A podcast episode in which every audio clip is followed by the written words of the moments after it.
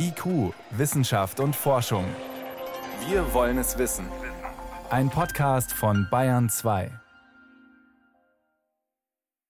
Virusmutanten nehmen zu in Deutschland. Wir sehen jetzt immer genauere Zahlen und das beunruhigt viele Menschen. Außerdem ist eine neue Studie über die Ansteckungsgefahr in Innenräumen erschienen und das Thema Corona-Schnelltests beschäftigt alle, die mit Schulen und Bildungseinrichtungen zu tun haben.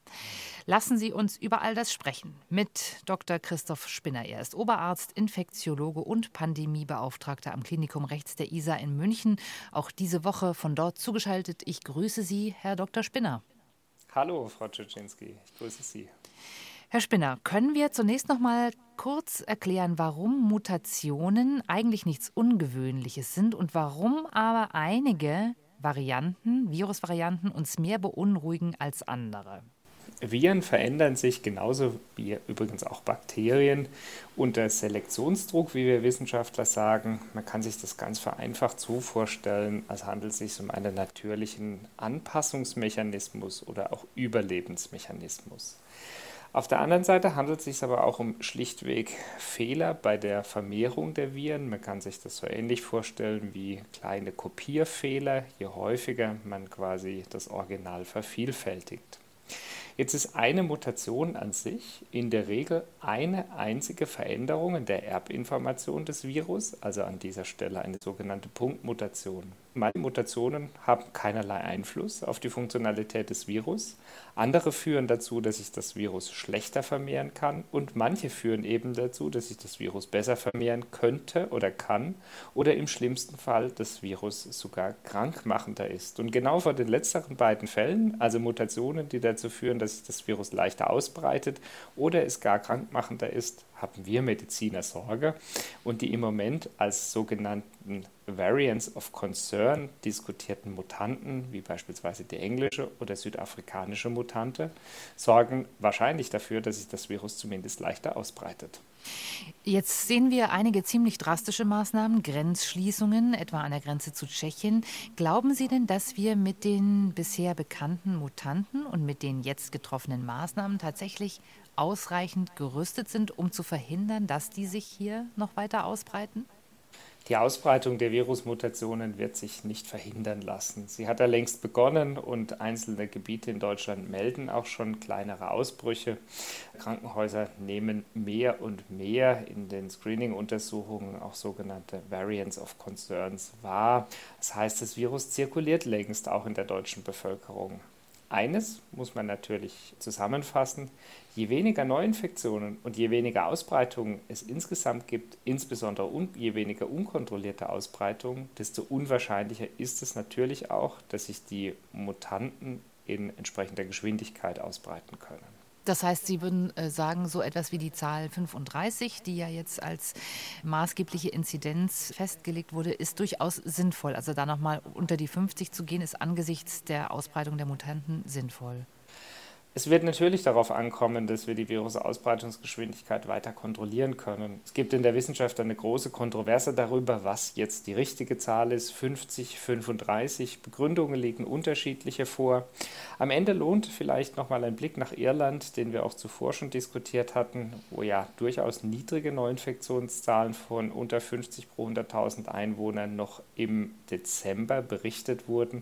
Es dann über die Weihnachtsfeiertage zu entsprechenden Lockerungen kam und danach zu einer geradezu explosionsartigen Vermehrung der als englische Variante bekannten B117 Coronavirus-Mutation. Besteht denn aus Ihrer Sicht die Gefahr, dass sich diese britische Variante auch mit den jetzt bestehenden Beschränkungen trotzdem ausbreiten kann und beziehungsweise diese Kurve wieder exponentiell ansteigt? Die Möglichkeit besteht immer. Es hängt im Wesentlichen davon ab, was mit den Maßnahmen jetzt passiert. Aber ich glaube, zum jetzigen Zeitpunkt diskutieren wir ja glücklicherweise nicht darüber, sämtliche Maßnahmen außer Kraft zu setzen. Wir diskutieren darüber, welche stufenweise Öffnungsschritte möglich sind, um gleichzeitig gute Beobachtung über das Infektionsgeschehen behalten zu können. Und Lockerungen können ja auch Restriktionen wieder folgen, ich denke, es kommt vor allem jetzt darauf an, schrittweise vorzugehen und nicht zu viele Maßnahmen zum gleichen Zeitpunkt umzusetzen. Wir kriegen jetzt so allmählich die Zahlen über die Verbreitung der äh, beispielsweise der britischen Variante. Äh, letzte Woche ist ein Labor in München an die Öffentlichkeit gegangen mit Zahlen, wonach inzwischen 30 Prozent der Viren, äh, die dort identifiziert wurden, Mutanten sind. Wir wissen aus Baden-Württemberg, da bewegt man sich so etwa im Bereich 12 Prozent. Aus Düsseldorf gab es sogar die Zahl, jeder fünfte Infizierte hat eine Virusmutante. Haben Sie das Gefühl, das wird tatsächlich aus ausreichend überwacht? Also kennen wir ausreichend die Zahlen und testen das ausreichend aus Ihrer Sicht? Für die von Ihnen angeführten Zahlen muss man sich zunächst nochmal drei Schritte zurückbegeben und Gedanken dazu machen, wie im Moment Virusmutanten oder Varianten überhaupt bestimmt, also diagnostiziert werden. Normalerweise wird dafür das ganze Genom eines Virus, hier von SARS-CoV-2, 2 wir sagen sequenziert, also ganz im Detail aufgeschlüsselt. Das Verfahren ist aufwendig, teuer und ressourcenintensiv, dauert in der Regel selbst unter besten Bedingungen mehrere Tage, also fünf bis zehn zehn Tage. Das heißt, es ist kein gutes Verfahren, was geeignet ist, um in die Breite hinauszubringen. Deswegen macht man in den meisten Laboren heute ein anderes Verfahren, sogenannte Screening-PCRs. Also man weiß zunächst nach, ob überhaupt eine SARS-CoV-2-Infektion vorliegt. Wenn das der Fall ist, versucht man dann über PCR-Methoden diese einzelnen bekannten Punktmutationen für die Virusvarianten zu identifizieren, beispielsweise die sogenannte 501-Mutation für äh, die englische Variante, die dann noch mit weiteren Punktmutationen zusammen vorliegen muss, damit mit hoher Wahrscheinlichkeit vom Vorliegen der Virusmutante ausgegangen werden kann. Dadurch wird die PCR- und Mutationsuntersuchung sehr viel schneller. Sie gelingt in der Regel sogar am gleichen Tag bzw. binnen 24 Stunden. Allerdings bedeutet der alleinige Nachweis von Punktmutationen noch nicht, dass die Variante wirklich vorliegt. Dafür muss am Ende sequenziert werden, übrigens auch, um weitere Varianten erkennen zu können. Und deswegen mit Ihren Zahlen von 30 Prozent bin ich noch sehr viel zurückhaltender, denn die Zahlen aus bekannten Sequenzierungsdaten sind noch deutlich niedriger, aber zumindest die Tendenz steigender Virusvarianten in den aktuellen Proben in Deutschland zeichnet sich ab. Erschwerend kommt allerdings noch hinzu, dass die Meldungen aus großen Ballungszentren nicht repräsentativ sind. Also es wird im Moment ja diskutiert, 5 bis 10 Prozent der Proben ähm, von positiven Nachweisen zu sequenzieren. Und das ist auch ein sinnvolles Vorgehen, um ein besseres Bild zu bekommen. Und das heißt, diese PCR kann jedes Labor machen, die Sequenzierung kann aber nicht überall gemacht werden. Ja, genau. PCR-Methoden sind in der Regel sehr viel leichter etablierbar. Auch diese Punktmutations-PCR-Verfahren können in die Breite aller Labore hinausgebracht werden. Für die Sequenzierung wird sehr viel mehr spezielle Gerätschaft und spezielle Verfahren benötigt. Deshalb stehen Sequenzierungen nicht jedem Labor zur Verfügung. Und damit wir das vielleicht auch nochmal richtig verstehen, also man kann äh, durch die PCR tatsächlich nur die bekannten Mutanten finden. Also man sucht nach dem, was man kennt. Und die Sequenzierung erlaubt einem aber zu sehen, entwickelt sich das Virus eben auch noch anderswohin. Die Sequenzierung erlaubt tatsächlich das Erbgut des Virus im Detail aufzuschlüsseln und damit kann man auch sogenannte phylogenetische Stammbäume erstellen. Das heißt, man kann also die Verwandtschaftsgrade der Viren einschließlich der Mutationen im Detail beschreiben. Kennt man jetzt die einzelnen den Varianten zugrunde liegenden Mutationen, lassen diese sich in Screening-PCR-Verfahren sehr leicht übersetzen, denn in diesen sogenannten PCR-Verfahren sucht man immer nach Fragmenten, also einzelnen Abschnitten des Erbgutes. Und wenn uns wie bei den Varianten die Mutationen bekannt sind, kann man diese dann auch verhältnismäßig einfach finden. Lassen Sie uns einen Blick nach Israel werfen. In Israel wird mit einem ungeheuren Tempo geimpft. Ähm, weite Teile der Bevölkerung oder ein großer Teil der Bevölkerung ist dort bereits geimpft, die erwachsenen Personen zumindest. Und inzwischen erreichen uns auch erste Daten aus Israel. Und eine Erkenntnis, die man diese Woche hören konnte, war, dass in Bereichen, wo die Erwachsenen gut geimpft sind, sich die britische Variante des Virus unter Kindern und Jugendlichen eher ausbreitet arbeitet. Erste Frage an Sie, Herr Spinner. Ist das überraschend oder war das eigentlich vorhersehbar?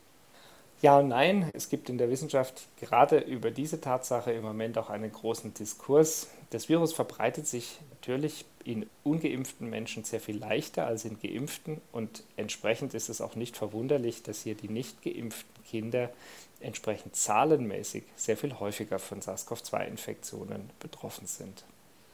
Heißt das in der Konsequenz, man muss vielleicht noch mit etwas mehr Tempo die Impfstoffe jetzt auch an Kindern und Jugendlichen testen, um die gegebenenfalls eben auch besser schützen zu können? Es ist ja nach wie vor so, dass Kinder und Jugendliche trotz allem sehr milde Verläufe haben.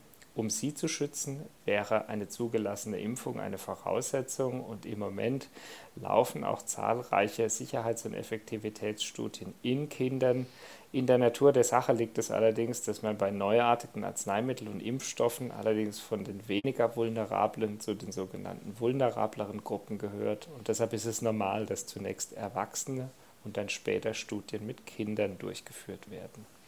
Und noch sind wir ja auch weit entfernt von einer Situation wie in Israel. Deswegen schauen wir uns vielleicht noch eine Studie an, die dieser Tage aus Berlin veröffentlicht wurde. Es ging um das Thema Ansteckung, auch Ansteckungsgefahren in Innenräumen. Ein Thema, das uns ja nun wirklich auch schon die gesamte Zeit der Pandemie beschäftigt. Interessant ist, die Forschenden haben Orte und Szenarien miteinander verglichen. Also sie haben geschaut, wie ist die Auslastung etwa in Theatern, in Opern, in Museen und haben dann auch noch den Parameter Maske mit dazu genommen und haben festgestellt, dass einige Orte, die schon lang geschlossen sind, wie etwa die Kulturorte, Theater und Museen etwa wurden da genannt, mit einer gewissen Auslastung und mit Masken kein so großes Infektionsproblem sein könnten wie andere Orte. Was sagen Sie zu diesen Erkenntnissen und den Berechnungen der Berliner Kollegen? Ich glaube, diese Studie ist außerordentlich interessant, weil sie beantwortet Fragen, die uns alle im Alltag umtreiben. An welchen Orten ist das Infektionsrisiko am höchsten? Wo ist es am niedrigsten und wo besteht vielleicht auch keine Gefahr? Und entsprechend wenig verwunderlich zeigten sich für mich auch erwartete Ergebnisse. In großen, gut belüfteten Räumen wie Opern und Kinosälen ist bei einer geringen Auslastung um 30 Prozent mit Maske ein relativ niedriges Infektionsrisiko, während in engen Innenräumen, wie beispielsweise in der Oberschule ohne Maske, ein deutlich höheres Risiko bestehen würde. Wir wussten viele dieser Tatsachen auch schon vor einigen Wochen und Monaten. Diese kompakte Zusammenfassung und vielleicht auch anschauliche Veröffentlichung hilft dennoch im Moment vielen Menschen, ein besseres Verständnis der Gefährdungssituationen zu erlangen. Auch eine interessante Erkenntnis aus dieser Untersuchung ist, dass eben, Sie haben es gerade angesprochen, in Klassenräumen in der Oberstufe das Infektionsrisiko höher ist. Da wurde der Parameter Maske ähm, sozusagen rausgelassen. Da fragte ich mich so ein bisschen, warum geht man überhaupt von der Annahme ohne Maske aus, wo doch inzwischen nun wirklich in Deutschland zumindest die Masken überall verbreitet sind. Also wollte man da auch den Sinn des Mund-Nasenschutzes nochmal explizit auch nachweisen?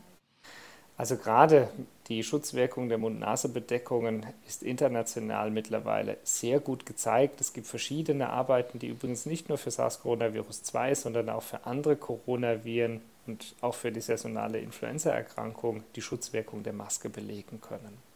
Sie schützt aber natürlich nur, wenn sie getragen wird. Und eine Erfahrung des Alltages ist auch bei uns, dass wir etliche Infektionsübertragungen unter anderem dann sehen, wenn die Maske eben nicht durchgehend getragen wird, zum Beispiel in Pausenräumen im Einzelhandel, aber auch in Kliniken und Krankenhäusern. Und auch bei uns ist nach wie vor die Infektionsübertragung in gemeinsamen Pausenräumen eine der Hauptherausforderungen. Und um diesen Effekt sichtbar zu machen, ist es wichtig, auch den Einfluss der Maske nochmal klar sichtbar zu machen. Nicht zuletzt auch deshalb, weil alternative Methoden wie beispielsweise Luftfilteranlagen und anderes ja durchaus auch im Interesse der Öffentlichkeit sind. Das heißt, das sind eigentlich schon verschiedene Forderungen, die man auch ableiten könnte aus dieser Studie. Die Studienautoren haben sich damit zurückgehalten, aber das eine ist eben, also Maske tragen ist wirklich unbedingt erforderlich, äh, egal welches Szenario wir uns anschauen. Und äh, die andere Frage wäre auch, also gerade die Kultureinrichtungen, kann man da nicht im Prinzip schon das große Fragezeichen anschließen, äh, warum kann man sie nicht unter gewissen Bedingungen, Hygienekriterien, Hygieneplänen öffnen? Also äh, ist das nicht tatsächlich eine Möglichkeit, äh, wenn man da wirklich Konzepte vorlegt, zu sagen, gerade in Settings, wo zum Beispiel auch nicht geredet wird, wo Menschen, die da sitzen, nicht miteinander interagieren, da könnte man öffnen? Ich glaube, Sie haben das ganz gut dargestellt. Auf der einen Seite geht es darum, wissenschaftliche Evidenz darzustellen und zunächst zu beschreiben. Und auf der anderen Seite geht es dann in der Politik darum, daraus konkrete Regeln für den Alltag abzuleiten. Wir hatten übrigens schon letztes Jahr auch gemeinsam mit der Bayerischen Staatsoper hier Überlegungen in einem gemeinsamen Projekt angestellt, um herauszufinden, wie äh, gefährlich Situationen beispielsweise in Opernhäusern, Theatern und Lichtspielstätten sein könnten. Und ich denke, die Studie hat noch einmal klar gezeigt, dass unter Einhaltung von Hygienekonzepten, Reduktion der Auslastung, dem Tragen von Masken, ausreichender Belüftung das Risiko kontrollierbar wird. Und wenn wir jetzt über Öffnungsstrategien sprechen, dann wird die Politik dankbar sein für derartiges Wissen, denn daraus lassen sich dann konkrete Empfehlungen ableiten. Was immer noch auffällt, ist, dass wir tatsächlich über die Ansteckung, also wo gerade Menschen sich infizieren, relativ wenig wissen. Es gibt diese Aufschlüsselungen vom Robert Koch Institut. Äh, dort wird immer wieder gesagt, Ansteckungen finden in privaten Haushalten statt. Da ist nicht so ganz klar, was ist dann damit gemeint. Also infizieren wir uns dort, wo sich Menschen gegenseitig besuchen und sich eben ohne Maske drinnen aufhalten. Ist das damit gemeint? Sie hatten es angeführt. Leider wissen wir tatsächlich in der Mehrheit der Fälle gar nicht so genau, wo die Übertragung tatsächlich stattfindet. Unbestritten ist aber, dass vor allem die Zusammenkunft im Innenraum ohne Maske einem entsprechenden Risikosetting entspricht. Und ich hatte ja eingangs schon ausgeführt, dass auch das gemeinsame Pausenmachen im Innenraum ähm, durch die sogenannten Aerosole von erheblichem ähm, oder mit erheblichem Risiko einhergeht. Keine Frage, so können Infektionen stattfinden. Die Umkehrfrage wäre natürlich, ist es dann nicht ungefährlicher, zum Beispiel auch private Zusammenkünfte eher in den öffentlichen Raum zu verlegen, wo man quasi die Kontrolle darüber hat, welche Hygienemaßnahmen greifen, anstatt das in den privaten Raum zu drängen, wo dann eben doch am Ende jeder macht, was er will und vielleicht unvorsichtig ist? Ja und nein. Ich glaube, am Ende kommt es darauf an, sich Gedanken darüber zu machen, wie sich das Virus überträgt. Das sind zwei Hauptwege, einmal über Aerosole und einmal über sogenannte Tröpfchen. Der Teil der Tröpfchen spielt auch draußen eine Rolle, denn bei Unterschreitung der Abstandsregeln, zum Beispiel von unter einem Meter, ist es eben möglich, dass kleine Tröpfchen, die beim Sprechen abgesondert werden, zur Infektion führen. Auf der anderen Seite spielen in den Innenräumen Aerosole eine viel größere Rolle. Deswegen gibt es ja nach wie vor noch Kontaktbeschränkungen und insbesondere auch Versammlungsverbote für größere Menschenansammlungen. Es wird hier vielleicht auch ein bisschen auf jeden Einzelnen ähm, ankommen, vielleicht nicht mit Covid-19-Symptomen zu Freunden zu gehen, entsprechend zu wissen, nachdem ein mögliches Infektionsrisiko vorlag, beispielsweise nach Kontakt zu einem Erkrankten, eine Selbstisolierung zu nutzen, vielleicht auch in Kombination mit Testung und perspektivisch Impfung. Also all diese Maßnahmen zur Infektionsübertragungsreduktion, die wir heute kennen, müssen kombiniert werden. Wenn Sie sich bilanzierend die Berliner Studie angucken, welche Informationen hat Ihnen das gegeben über die mutmaßlichen, ja sogenannten Treiber der Pandemie? Ich glaube, das lässt sich daraus nicht ohne weiteres ableiten. Die Studie beschreibt ja zunächst Risikogebiete, die mit einem entsprechend erhöhten Risiko assoziiert sind. Wir wissen aber nach wie vor, dass zumindest im Moment insbesondere der Aufenthalt in Innenräumen ohne Maske das höchste Risiko der Infektionsübertragung mit sich bringt.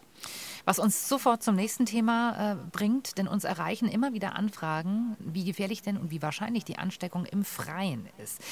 Bisher, meines Wissens, gibt es kaum bekannte Cluster äh, im Freien. Können Sie uns dazu etwas sagen? Wie ist da der Stand? Ja, während der Erosion Aerosole draußen im Freien eben keine Rolle spielen, weil sie in der Regel durch Luftzug sofort verdünnt werden und dann abziehen, spielt draußen an der freien Luft tatsächlich vor allem die Tröpfchenübertragung eine entsprechende Rolle. Das heißt also vor allem, wenn sich Menschen bei Unterschreitung des ähm, Mindestabstandes gegenüberstehen. Also auch draußen ist das Risiko nicht gleich null. Hier sollte man tatsächlich den Abstand von besser zwei Metern einhalten, um das Risiko der Tröpfchenübertragung entsprechend zu minimieren.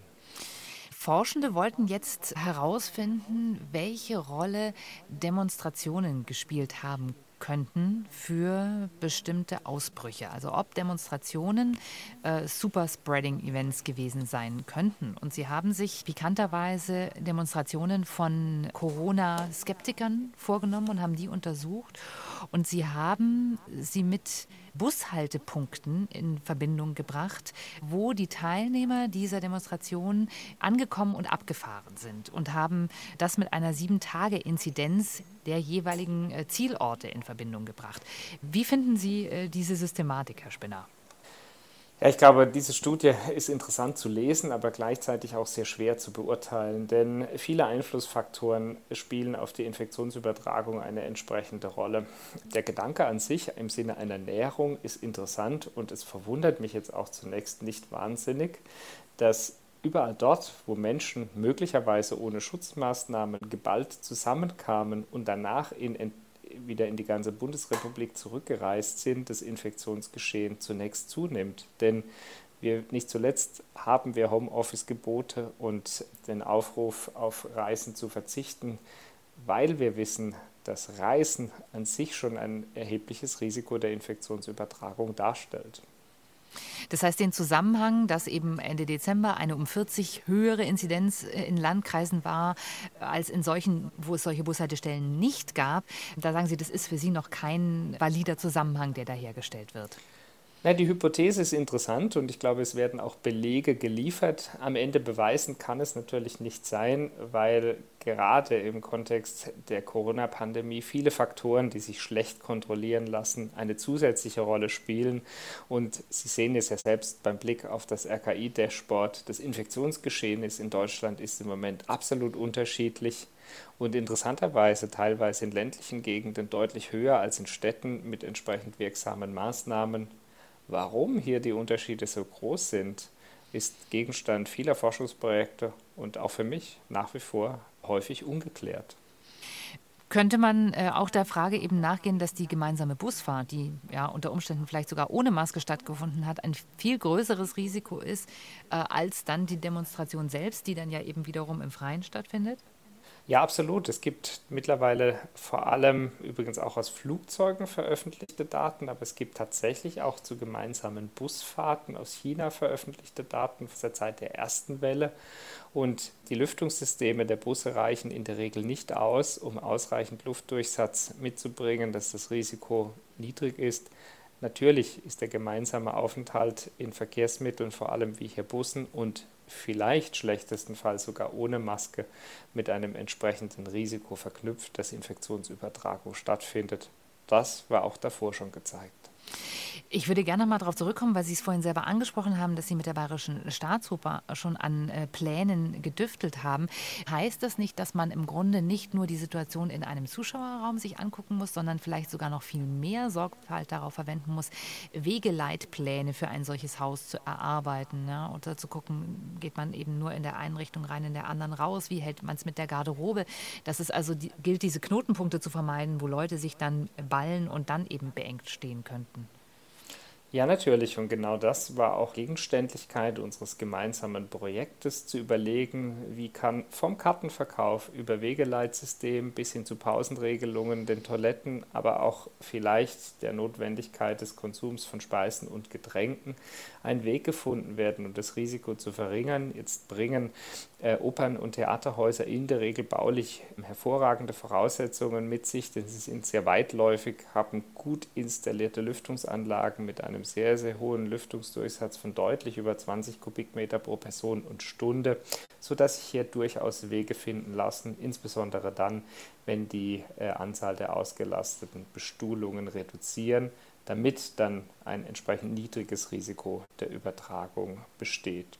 Aber nichtsdestotrotz bleibt es am Ende auch eine politische Entscheidung, wie viel Risiko in Kauf genommen werden soll. Denn eines ist an dieser Stelle vielleicht auch nochmal wichtig hervorzuheben. Es gibt ja nicht kein Risiko und volles Risiko, sondern das Risiko der Übertragung graduiert und auch jahreszeitliche Einflüsse und äh, Sonneneinstrahlung spielen eine ganz entscheidende Rolle. Deshalb hoffen wir ja alle auf den Frühling. Da warten wir alle sehnsüchtig drauf. Ähm, Herr Spinner, ich habe noch eine Frage. Wir haben über dieses Thema schon gesprochen. Teststrategien in Schulen. Nun ist es aber politisch etwas konkreter geworden. Es gab die Ankündigung, äh, Schulen jetzt verstärkt, äh, nachdem es wieder äh, stufenweise in den Präsenzunterricht gehen soll, mit Schnelltests auch für zu Hause zu versorgen. Es gibt diese Schnelltests noch nicht. Die sind in Deutschland noch nicht zugelassen. Trotzdem, wie schätzen Sie diesen Plan ein? Tests sind eine ganz entscheidende Waffe im Kampf gegen Covid-19. Aber eine große Herausforderung bleibt. Der Test schützt nicht vor der Infektion und SARS-CoV-2 kann leider bereits vor dem Auftreten der Symptome zur Infektion führen. Deswegen werden Tests alleine auch nie dazu führen, dass wir die Pandemie wirksam kontrollieren können. Kombiniert mit anderen Maßnahmen sind sie aber sicher hilfreich. Man muss dabei auch bedenken, dass nicht alle Tests gleich gut sind und so leicht und einfach die Antigentests anzuwenden sind, so Herausforderungen sind sie in ihrer Empfindlichkeit. Auch das ist ein Aspekt, den man bei der Diskussion mit bedenken muss. Aber können Sie sich grundsätzlich vorstellen, dass sozusagen irgendwann nur noch Kinder in die Schule gehen, die morgens quasi zu Hause, entweder sogar selber oder von Mama, Papa kurz getestet wurden und erst nach einem negativen Testergebnis dann starten? Ist durchaus auch eine Strategie, über die man nachdenken kann. Sie macht natürlich vor allem dann Sinn, wenn die Infektionszahlen etwas höher sind. Die Antigentests, die eine etwas geringere Empfindlichkeit als die sogenannten PCR-Tests haben, werden dann effektiver, wenn sie sequenziell durchgeführt werden. Man muss aber dennoch intelligente Strategien entwickeln, wie A, nicht alle Schüler zur gleichen Zeit in der Schule sind, Maßnahmen zur Kontaktreduktion auch auf den Schulfluren ähm, ergriffen werden, wie sichergestellt ist, dass Schülerinnen und Schüler entsprechend verpflegt werden können, also nicht alle gleichzeitig dann, obwohl sie durchgehend Schutzmaßnahmen einhalten, in der Mensa sitzen. Also es wird einige Aspekte mehr als Tests benötigen, aber Tests können sicher ein sinnvolles Puzzleteil sein. Herr Spinner, ich danke Ihnen herzlich für Ihre Zeit diese Woche. Danke, dass Sie wieder bei uns waren. Ich danke Ihnen, bleiben Sie gesund und bis nächste Woche.